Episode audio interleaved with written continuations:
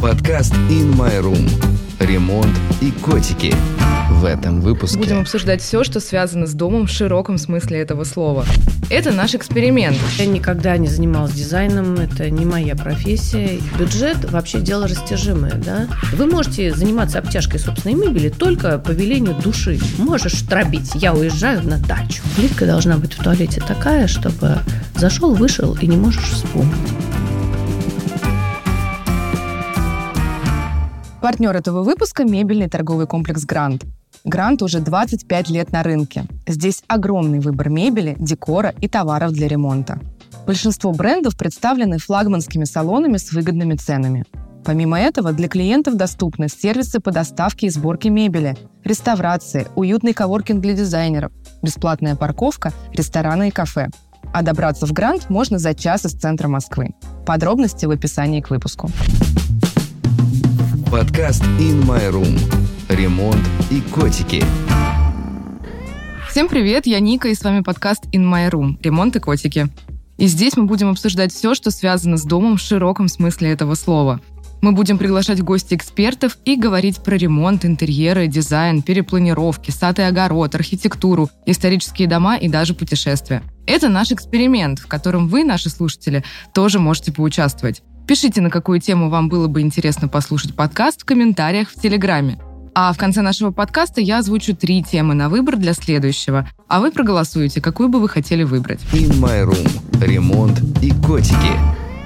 Сегодня у нас в гостях Екатерина Холодкова, чей рум-тур у нас на канале In My Room TV набрал рекордное количество просмотров, уже более 5 миллионов. И все почему? Да потому что Екатерина делает интерьеры с душой, умом и сердцем. А на самом деле, что самое интересное, Екатерина и вовсе даже не дизайнер. Екатерина, здравствуйте. Здравствуйте, добрый день. Кать, ну расскажите для начала о себе, да, потому что, может быть, кто-то из наших зрителей не смотрел рум-тур, ничего не знает о вас. Просто пару слов про себя. Чем вы занимаетесь? Ну, что рассказать про себя? Я вообще никогда не занималась дизайном. Это не моя профессия. Я работаю в области клинических исследований. Я айтишник, если так простыми словами сказать. Но так получилось, что в моей жизни были какие-то там объекты, квартиры, дачи. И выяснилось, что мне это нравится. Я люблю придумывать, как обустроить дом, как его оформить, как его спланировать. Так постепенно пришла к тому, что я все это делаю сама, мне это интересно. А так? когда вы в первый раз делали свой ремонт? Слушайте, ну это было очень давно, уже много-много лет назад, когда мы купили квартиру нашу первую с мужем тогда. И стал вопрос, да, о ремонте. Но в тот момент мы приглашали архитектора. И я, наверное, тогда поняла, Потому что были очень хорошие ребята, они такие очень правильные, идейные были, да. И посмотрев на то, как они обращаются со своими ну, клиентами, с квартирами и так далее, вообще, то есть как они подходят к организации жилого пространства, как они слушают своих заказчиков. Может быть, это повлияло как-то на мое тоже такое вот мировоззрение, то есть как вообще нужно делать. Это было давно, уже больше 20 лет назад. Давайте вспомним тогда про квартиру, с которой началась э, история в In My Room, именно с которой мы начали, которая набрала те самые 5 миллионов, о которых я говорила. Кстати, если вы не видели этот рум-тур, то в нашем телеграм-канале мы сделаем специальный пост про наш подкаст, куда добавим фото, видео, все, о чем мы сейчас здесь будем говорить, чтобы вы точно смогли представить, о чем идет речь. Найти наш телеграм легко, просто вбейте In My Room в поиск, наш канал с синей галочкой. Так вот, что это была за квартира, Кать, да? То есть как вы ее нашли? Или она вам досталась по наследству? Может быть, вам что-то в ней понравилось? Ну, эта квартира, на самом деле, была у нас всегда. В этой квартире жили моя бабушка и дедушка. Она в городе Солнечногорске, Подмосковье находится. И, в общем, она была всегда. Когда я родилась, она уже была, эта квартира. Это дом, пятиэтажка, кирпичная, ну, хрущевка, не хрущевка, 64 -го года постройки. Ну, хрущевка. Ну, хрущевка, ну, уже после Хрущева, да, уже было брежневские ну, типа времена. Да, там люди спорят, там как это называть, но неважно. В общем, это пятиэтажка. С центральным она отоплением и водоснабжением горячим. Такой крепкий-крепкий старый дом, но он реально крепкий, очень теплый. Ну, годы шли. Бабушки с дедушкой уже давно нет живых, к сожалению, с нами. Эта квартира после того, как там никого не осталось, она долго стояла пустая. Я реально не знала, что с ней делать, потому что продать ее я не могла, мне было очень жалко. Жить там некому было, и там требовался ремонт, то есть она такая была уже достаточно обветшалая, ну, советская квартира. И в какой-то момент я, в общем, решилась, я думаю, ладно, я сейчас ее отремонтирую, поселю там хорошего человека. Но история квартиры вот такая. In My Room. Ремонт и котики. И вот самый, наверное, первый вопрос, когда начинаете ремонт, вот мне сейчас тоже такое предстоит, как рассчитывать бюджет? Это, наверное, самый животрепещущий вопрос, с чего нужно начать, как это понять. Все зависит от того, что вы хотите, можете ли вы себе это позволить сразу или со временем. То есть здесь очень важно выбрать, вообще э, спланировать тактику, да, то есть если, и смотря что вам досталось, смотря там это новая квартира или это вторичный фонд, либо вы живете в этой квартире, либо вы не живете в этой квартире, что вы дальше хотите с этой квартирой делать. То есть здесь бюджет очень сильно зависит э, от возможностей. Во-первых, прежде чем бюджетировать все, надо понять, насколько вообще вот вы сами готовы участвовать в этом всем. Потому что любые усилия, в том числе это же проект, да, это нормальный проект. То есть у него есть планирование, бюджетирование, Дальше там э, привлечение ресурсов, там работников, дальше управление этими работниками и так далее, и так далее. Вплоть до там приемки результатов, оценки качества. У вас при этом еще должна быть оценка рисков происходить, то есть у вас должен быть план управления рисками, то есть что может пойти не так, как будете с этим бороться. Ну, Сколько есть, это будет вам стоить? Есть, во что это обойдется, то есть нужно с открытыми глазами на это все смотреть. Дальше нужно оценить, откуда вы будете брать вот эти ресурсы, потому что не только деньги являются ресурсом, ресурсом являются еще ваши собственные способности, ваше время. То есть, если, например, вы зарабатываете в час, я не знаю, 10 тысяч рублей, вы можете заниматься обтяжкой собственной мебели только по велению души. Понятно, что если вы это да. не умеете и не очень хотите, вам гораздо дешевле нанять мебельную мастерскую. То же самое относится к руководству стройкой. То есть, только если вы очень сильно это любите, вы можете этим заниматься. Но если вы не очень любите, посчитайте, сколько стоит ваше время и сколько стоит время людей, которых вы можете нанять. Если оно дешевле, тех людей время, да, конечно же, нужно нужно нанять людей. Если мало денег, да, то есть если у вас приток этих денег в семью или у вас личный не очень быстрый, да, тут нужно тоже рассчитывать время, да, то есть сколько это займет. На самом деле, если у вас руки из правильного места растут, даже если вы сами там никогда чем-то не занимались, в интернете полно туториалов. Плюс ко всему, все производители всяких материалов, они с удовольствием расскажут, как эти материалы клеить, собирать, строить, отрезать, приделывать, какие там инструменты использовать. То есть этого полно в интернете любой, не знаю, производитель пазогребневой плиты с удовольствием вам предоставит кучу видео, как это собирать. То есть, если вы, в принципе, рукастый ну, женщина может быть сложнее, просто физически женщине слабее. Я, кстати, всегда жалела, что... Не то, что жалела, вообще никогда не жалела, что я женщина. Вот. Но я думаю, блин, была бы я мужиком покрепче, в смысле физически, я бы могла... Бы проще. Мне было бы какие-то вещи делать проще, потому что как бы как это делать понятно, да, просто сил не хватает вот это там пилу держать в руках, грубо говоря, да? Да, но только нужно, видимо, еще думать о том, что из первого раза может и не получиться, и придется переделывать. Это, ну, конечно, это должно быть пунктом в вашем плане оценки рисков, да, и план. То есть нужно понимать, что если вдруг у вас первый блин окажется комом, то надо спокойно к этому отнестись, все там отодрать, разобрать и сделать второй раз. Ну, или где-нибудь потренироваться там в незаметном месте. В любом случае, есть такие вещи, которые самому, конечно, не сделаешь. Это есть э, сложные такие моменты, да, на эти моменты, конечно же, лучше пригласить какого-то специалиста, ну, там всякую плитку какую-нибудь в сложных местах где-то положить и так далее. То есть это надо оценить. Или там, например, обновить мебель. Еще такой важный момент тоже по поводу бюджетирования. Надо всегда посмотреть, может быть, вам досталась прекрасная советская мебель, которая сейчас в моде. Может быть, достаточно перекрасить будет ее, можно. перекрасить или обновить, или перетянуть все своими силами. И получится, потому что у меня подруга есть, родительская мебель советская у нее стоит в доме. Она совершенно потрясающе смотрится, потому что она ее перетянула, все, она просто реально дизайнерская мебель. И она еще сделана из нормальных материалов, не, вот, не из того, что Это сейчас точно. там делают из картона. Румынские да? шкафы, они не убиваемые. Они вечные, да. Ну, то есть Иными словами, нужно же там на вторичном рынке вот это все за копейки там где-то приобрести. Уж я там не говорю там о каких-то там помойках, где тоже бывают иногда какие-то шедевры вдруг оказываются. Там идешь мимо, думаешь, блин, вот недооцененные. Недооцененные. Это какой-нибудь буфетик там начала 20 века.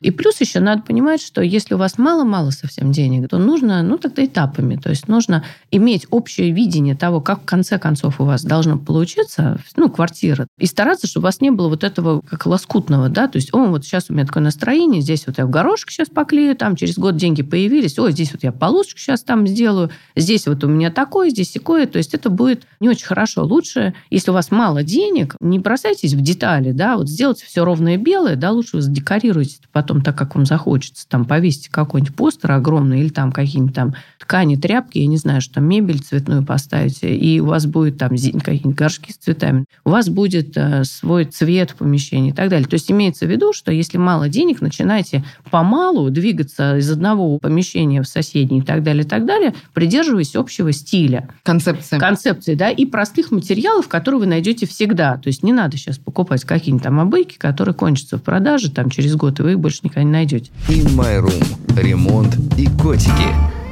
Важный момент сразу после того, как вот мы примерно прикинули, сколько денег на это отложить, наверное, нужно понять, делать ли перепланировку, не делать ли перепланировку. Вы в вашем конкретном случае у вас была перепланировка, насколько я помню, большая. Да, была перепланировка, не очень большая. А вы делали ее самостоятельно или вы приглашали каких-то специалистов? И вообще, вот что вы можете посоветовать э, в этом случае? Ведь тяжело сразу понять, что увеличить, что уменьшить, что можно трогать, что нельзя трогать, да? Вот что ну, с перепланировкой, примере? конечно, лучше всего обратиться к специалисту или, во всяком случае, прочесть э, те нормативные документы, которые регулируют вообще вот эти все перепланировки и, ну, что можно, а что нельзя, потому что в разных регионах России по-разному устроено. Прежде чем понимать, куда вы можете наступать, отступать, лучше, конечно, это уточнить. Вообще сначала, когда вы делаете квартиру, вы должны понять, кто там будет жить и какие потребности у людей. Может быть, если, например, там человек будет жить один, может быть, вот как вот в этой квартире сделанной, э, вот, о которой мы сегодня говорим, может быть, э, все говорят, вот там нет дверей в спальне.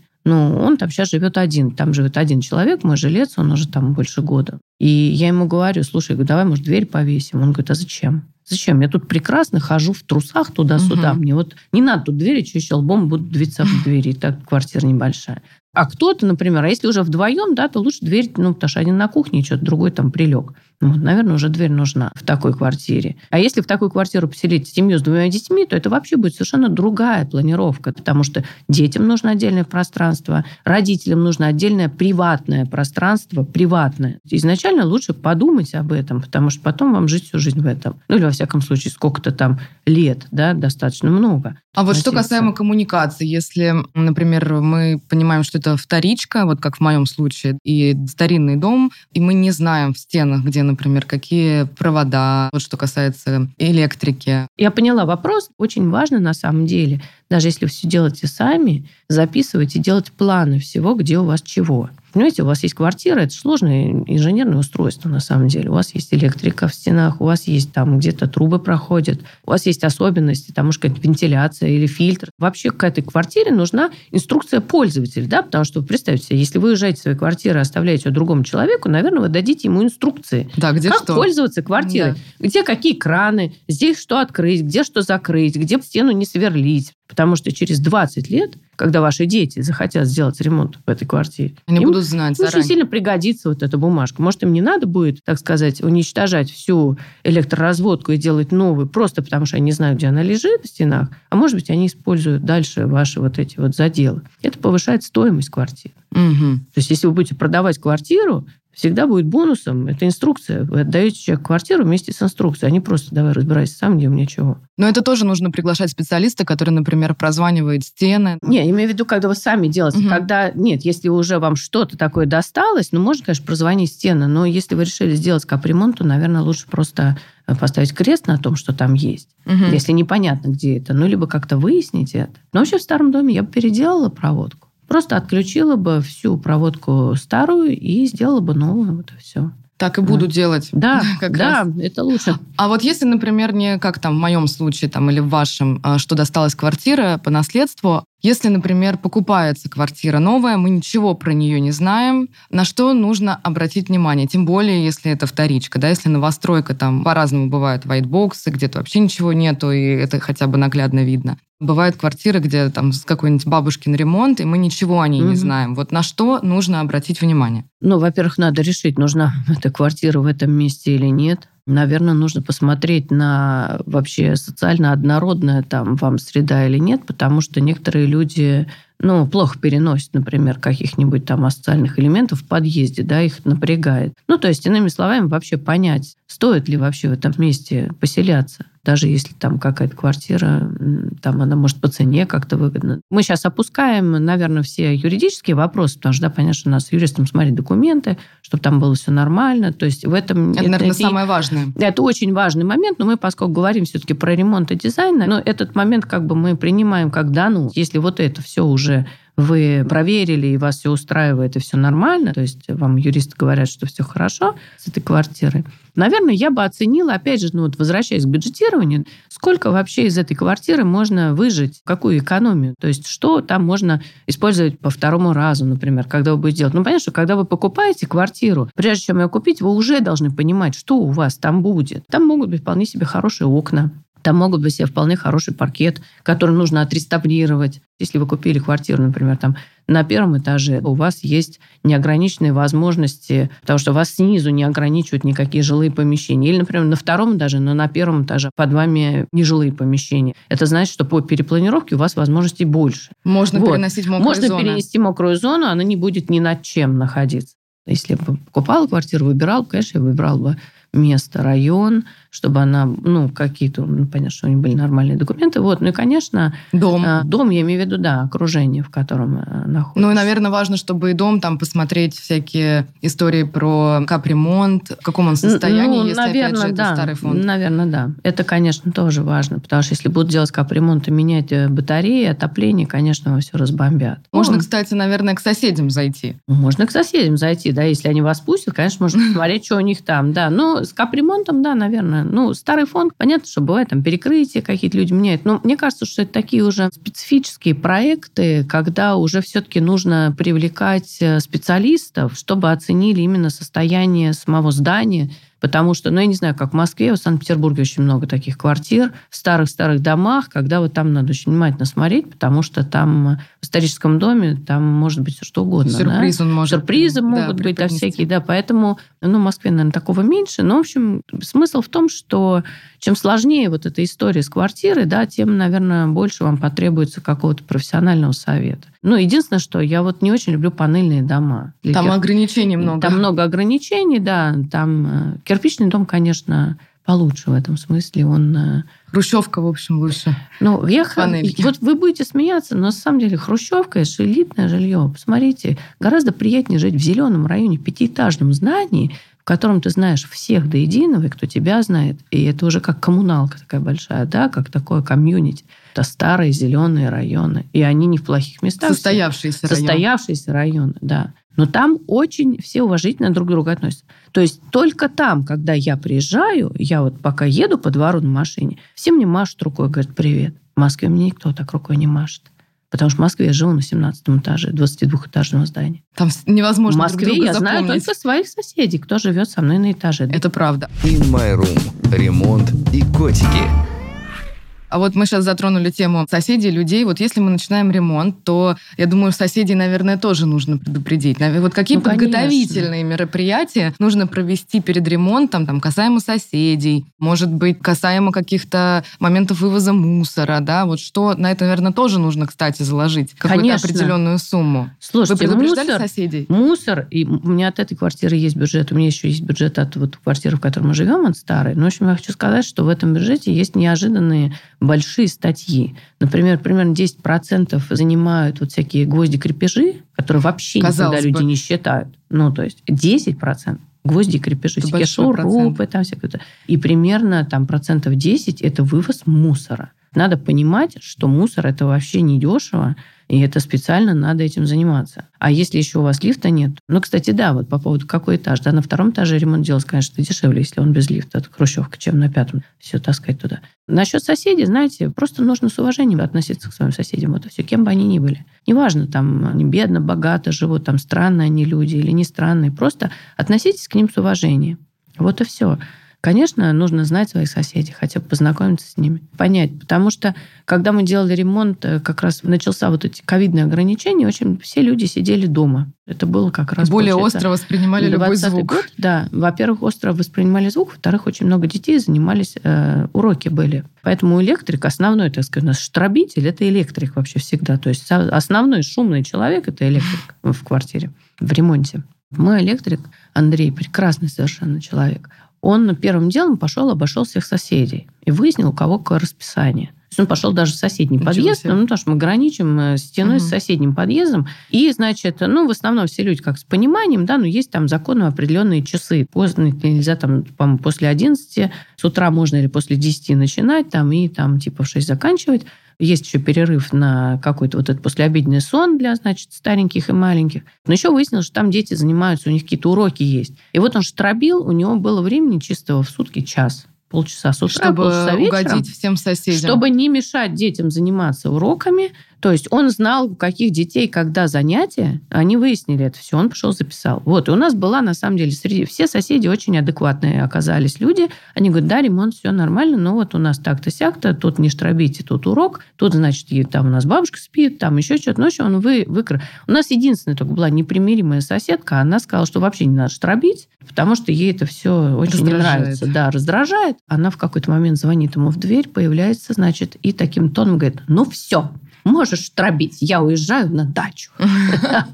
Вот, то есть и даже с этой соседкой нашелся такой вот выход, что она решила, что вот она совсем не может эти даже час сутки терпеть эту долбежку. In My Room. Ремонт и котики.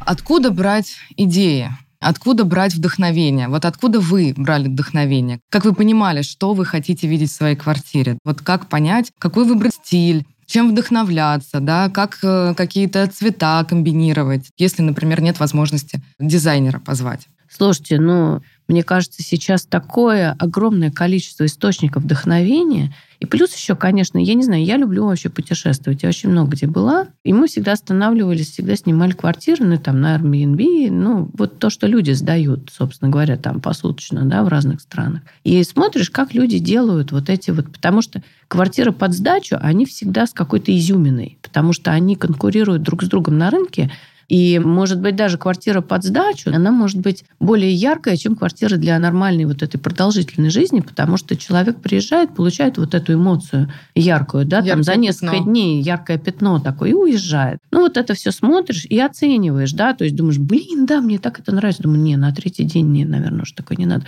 И постепенно понимаешь, что нравится тебе самому глядя вот на другие, на чужие дома, на, на картинках или вживую, в итоге понимаешь вообще, какой стиль может быть у тебя. Но я, например, люблю светлые белые, вот такие белые стены, там все белое-белое, и натуральный материал, там дерево или какая-нибудь плитка там под камень или там глиняная. Ну, то есть без Ближе всякого... к природе. Ближе к природе, да, потому что, ну, вообще я считаю, что это и ремонтопригодно, пригодно, и большое количество декора, оно надоедает в итоге. Жизнь-то идет. Вот. И плюс еще мы вещами обрастаем. То есть декор плюс вещи.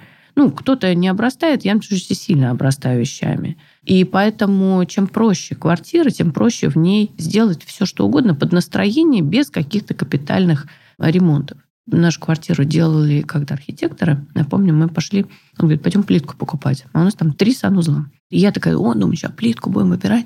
Он говорит, слушай, говорит, знаешь что, это давай, плитка должна быть в туалете такая, чтобы зашел, вышел и не можешь вспомнить.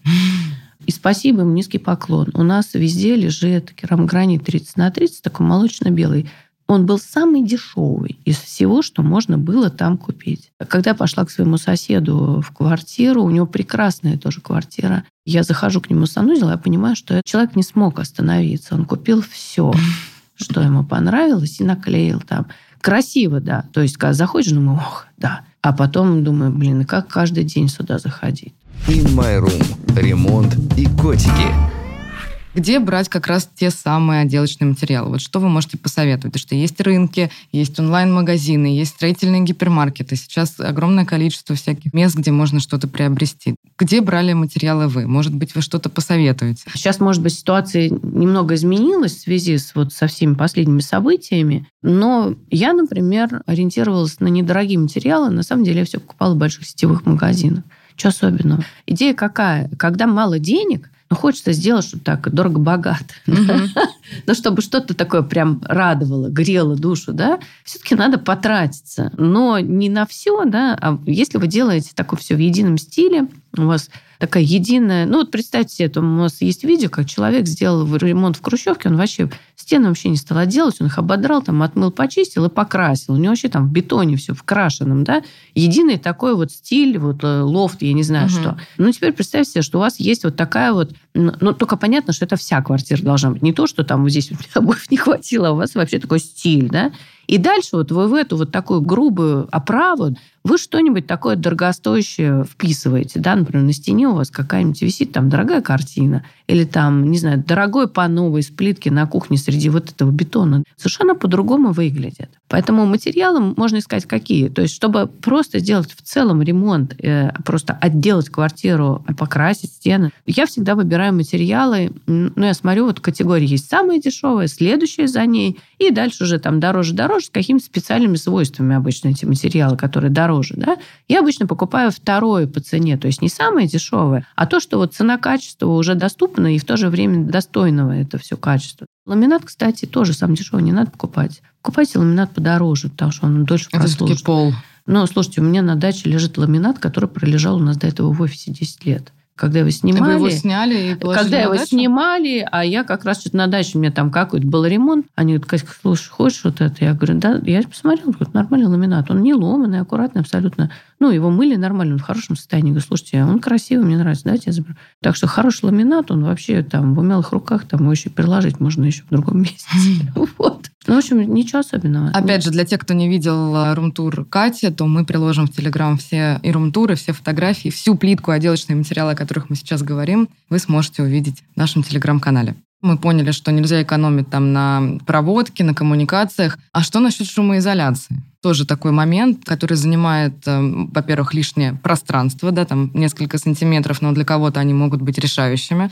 Плюс это достаточно дорого. Да? Да, вот вы да. бы посоветовали все равно это как бы заложить в любом случае или нет? Ну, это зависит от наличия денег просто. Если есть деньги, конечно, надо сделать. Ну, опять же, э, звукоизоляция – это приватность. Никто не слышит вас, что у вас там происходит в вашей личной, частной, персональной, интимной жизни. Поэтому, конечно, звукоизоляция – это очень хорошее дело, но не надо делать звукоизоляцию самому, надо пойти к специалистам, потому что распространенное мнение есть, что звукоизоляция – это вот надо гипсокартон набить туда каких-нибудь там ваты какой-то. Да? На самом деле звукоизоляция – это тяжелые такие толстые панели специальные. Звукоизоляцию обеспечивают специальные тяжелые звукоизоляционные панели. То есть не получится сделать звукоизоляцию самому из картонных вот этих вот э, ячеек для яиц, да, грубо говоря. Ну, то есть я имею в виду, что вообще вот звукоизоляция – это ну, такая наука, физика, да, то есть надо обратиться к специалисту. Вот у меня в Солнечногорске очень хорошо несется все по вытяжке. Угу. То есть у меня сосед иногда он там что-то ругается с кем-то там на детей, на своих там что-то, они там, значит, раздолбаничают, и он там что-то чехвостит. Вот я очень хорошо слышу эти слова, слышно. Но я понимаю, что это не через стену, а это через каналы вентиляции, вентиляции да, слышно. In My Room. Ремонт и котики. Теперь давайте про декор немножечко, да, вот мы затрагивали уже эту тему. Насколько декор, он в принципе важен? Сколько на него нужно отложить денег, вот если люди настолько расчетливы, что даже на декор готовы там заранее в смену как-то это засчитать, да? Как не переборщить с декором? Как вот не купить лишнюю вазочку и все не заставить, не захламиться? Слушайте, но захламление – это тоже стиль жизни. Смотрите на квартиру, в которой вы живете. Вот это ваш интерьер. Ваш. То есть либо у вас будут пустые поверхности, на которых не будет ничего, это значит, вы такой.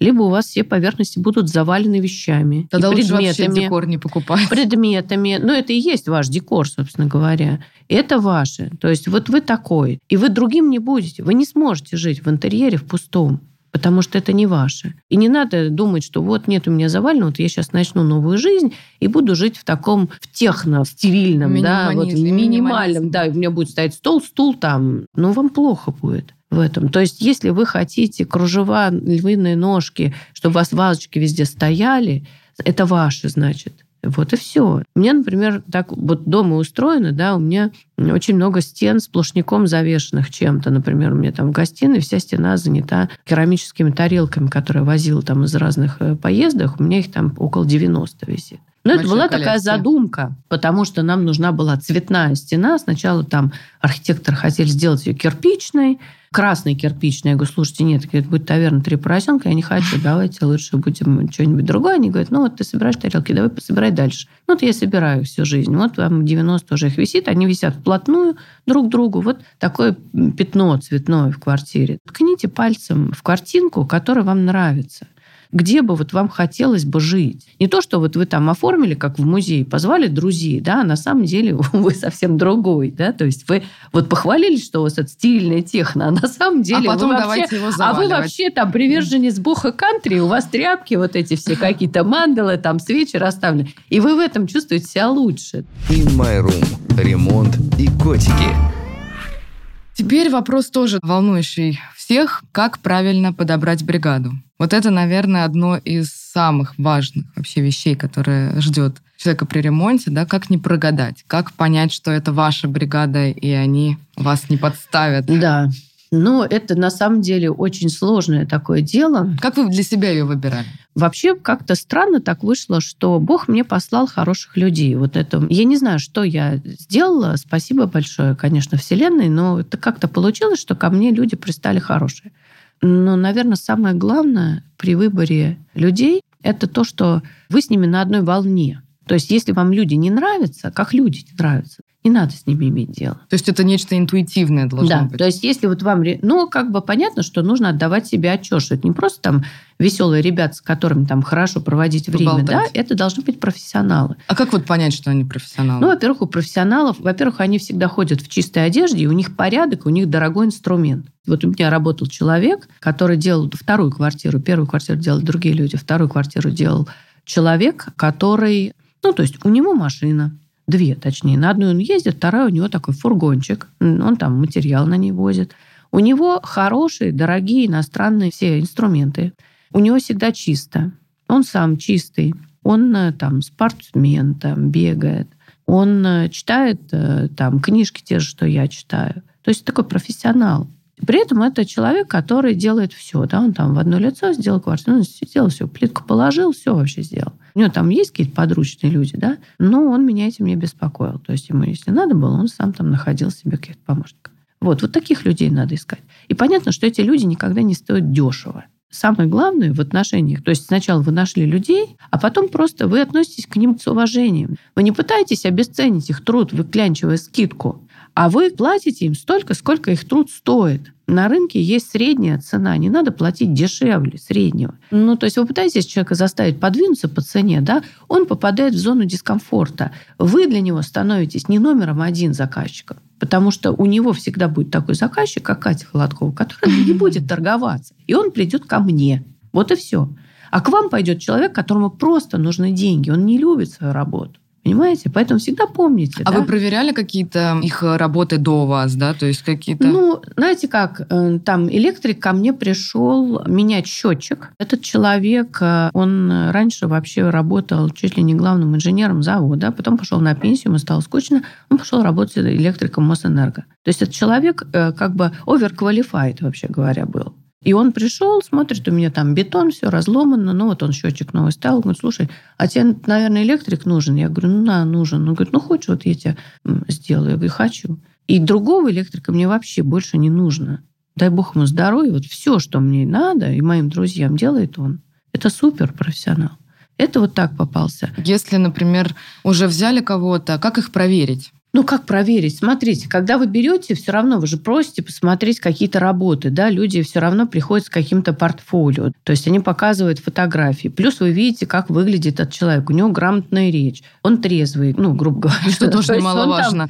Ну, это важно, да он благополучный, ну, то есть он позитивный, да, он не костерит никого при вас, да, то есть бывают люди негативные, просто отрицательные, от них идет отрицательная энергия, у них внутри все плохо у этих людей. Они неспокойные. Надо иметь дело с людьми, которые позитивные. Плюс вы смотрите, как человек работает. Как проверить? Ну, вообще говоря, существует, опять же, в интернете миллион миллиардов э, всяких инструкций производителей, как чего делать, да? Как клеить обои, как эти блоки собирать, как плитку клеить. Ну, посмотрите, как люди это делают, посмотрите, технологии какие.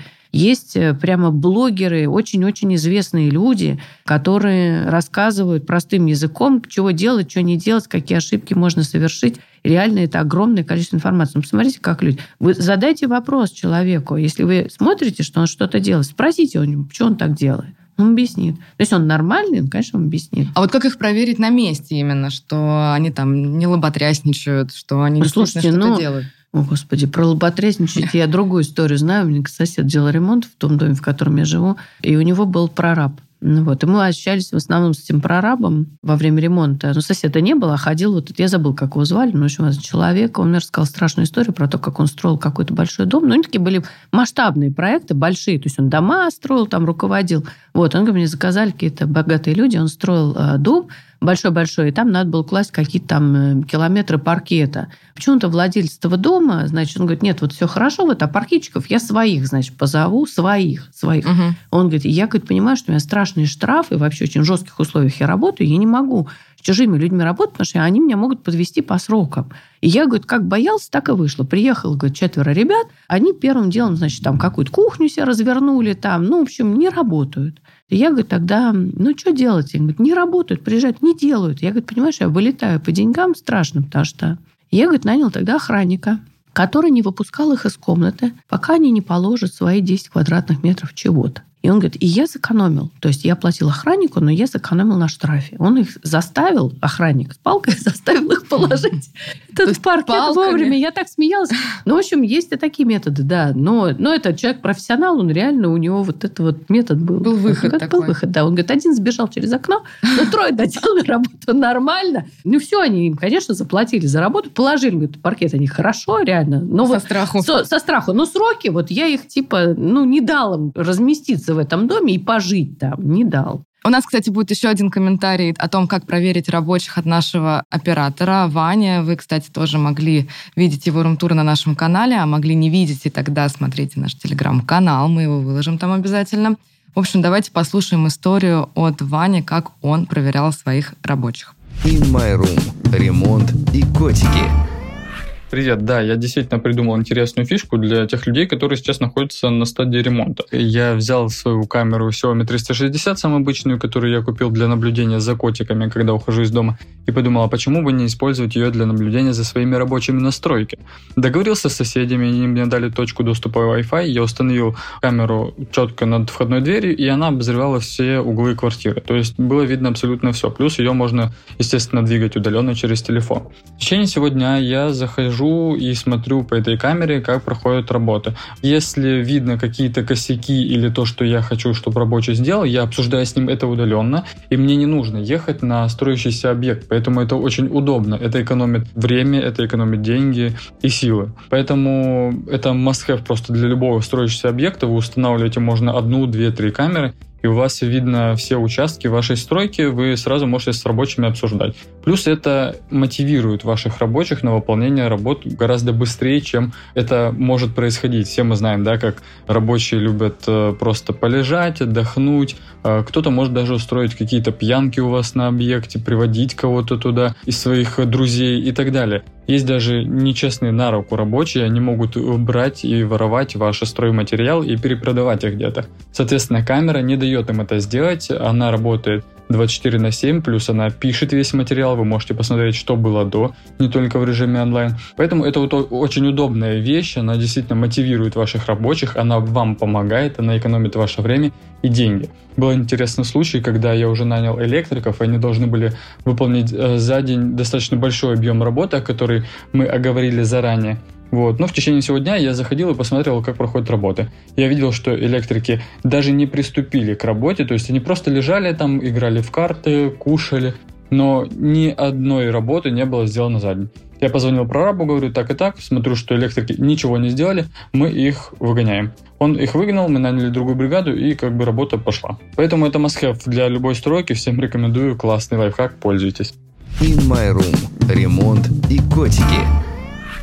Когда уже доделали, например, ремонт, как его проверить? На что самое важное обратить внимание, чтобы именно вот въехать в квартиру? Во-первых, конечно, надо смотреть этапы, ну, потому что если вы делаете санузел, надо посмотреть, как гидроизоляцию сделать. То есть такие скрытые работы, конечно, лучше смотреть, ну, или хотя бы, чтобы фотографии вам люди присылали, ну, чтобы было видно, что не обязательно сейчас же можно удаленно всем этим управлять. Но лучше приезжать вот, ну, равно. лучше, конечно, приезжать. Но вообще же людям приятно Понимаете, как вот человек работал, старался. Вы приехали, вы с ним поговорили, вы выразили какую-то позитивную эмоцию относительно того, что он там сделал. Может, приятно. Гораздо приятнее поговорить с живым человеком, получить от него благодарность, чем какой-то там послал фотографию, там типа спасибо. Там, смайлик. Или, или там СПС, или там смайлик, да, типа такой. У вас по результату должно быть понимание, ну, а лучше это может быть просто на бумажке нарисованный там от руки там или как-то план, да, чего у вас где.